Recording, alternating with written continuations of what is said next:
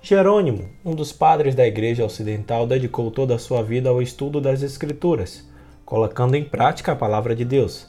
Asceta e literato prestava serviço ao Papa São Damaso, traduziu a Bíblia para o latim a partir dos textos originais. Faleceu em 30 de setembro do ano 420.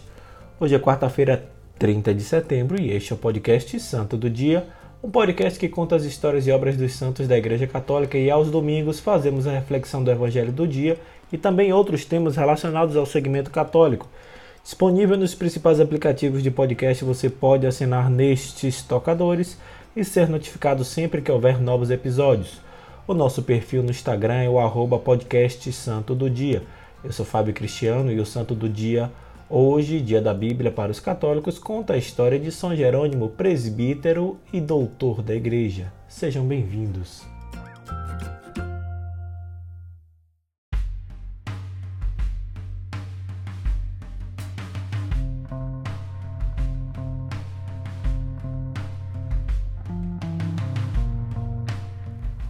É incontestável o grande débito que a cultura e os cristãos de todos os tempos têm com este santo de inteligência brilhante e temperamento intratável. Sofrônio Eusébio Jerônimo nasceu em uma família muito rica em Estridão, na Dalmácia, atual Croácia, no ano 347. Com a morte dos pais, herdou uma boa fortuna que aplicou na realização de sua vocação para os estudos, pois tinha uma inteligência privilegiada. Viajou para Roma, onde procurou os melhores mestres de retórica e desfrutou a juventude com uma certa liberdade. Jerônimo estudou por toda a vida, viajando da Europa ao Oriente com sua biblioteca dos clássicos antigos, nos quais era formado e graduado doutor.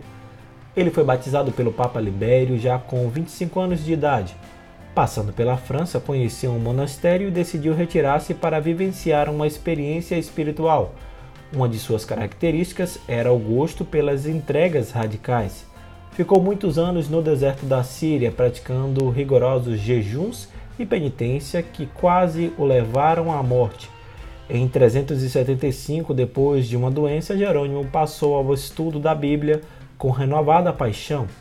Foi ordenado sacerdote pelo bispo Paulino em Antioquia no ano 379 mas Jerônimo não tinha vocação pastoral e decidiu que seria um monge dedicado à reflexão, ao estudo e divulgação do cristianismo.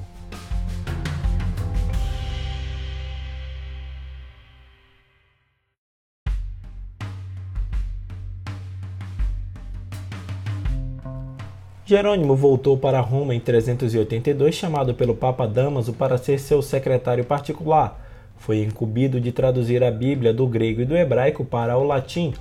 Nesse trabalho, dedicou quase toda a sua vida. O conjunto final de sua tradução da Bíblia em latim chamou-se Vulgata e se tornou oficial no Concílio de Trento. Romano de formação, Jerônimo era um enciclopédico. Sua obra literária revelou o filósofo, o retórico, o gramático, o dialético, capaz de escrever e pensar em latim, em grego, em hebraico, escritor de estilo rico, puro e eloquente ao mesmo tempo. Dono de personalidade e temperamento fortíssimo, sua passagem despertava polêmicas ou entusiasmos.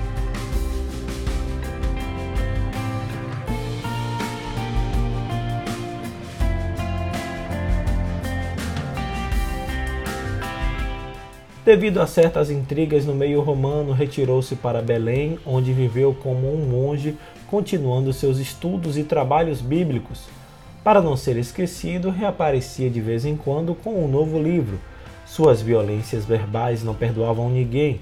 Teve palavras duras para Ambrósio, Basílio e para com o próprio Agostinho, mas sempre amenizava as intemperanças do seu caráter para que prevalecesse o direito espiritual Jerônimo era fantástico, consciente de suas próprias culpas e de seus limites, tinha total clareza de seus merecimentos. Ao escrever o livro Homens Ilustres, concluiu com um capítulo dedicado a ele mesmo. Morreu de velhice aos 73 anos em 30 de setembro do ano 420 em Belém. Foi declarado padroeiro dos estudos bíblicos e é celebrado no dia de sua morte. São Jerônimo rogai por nós.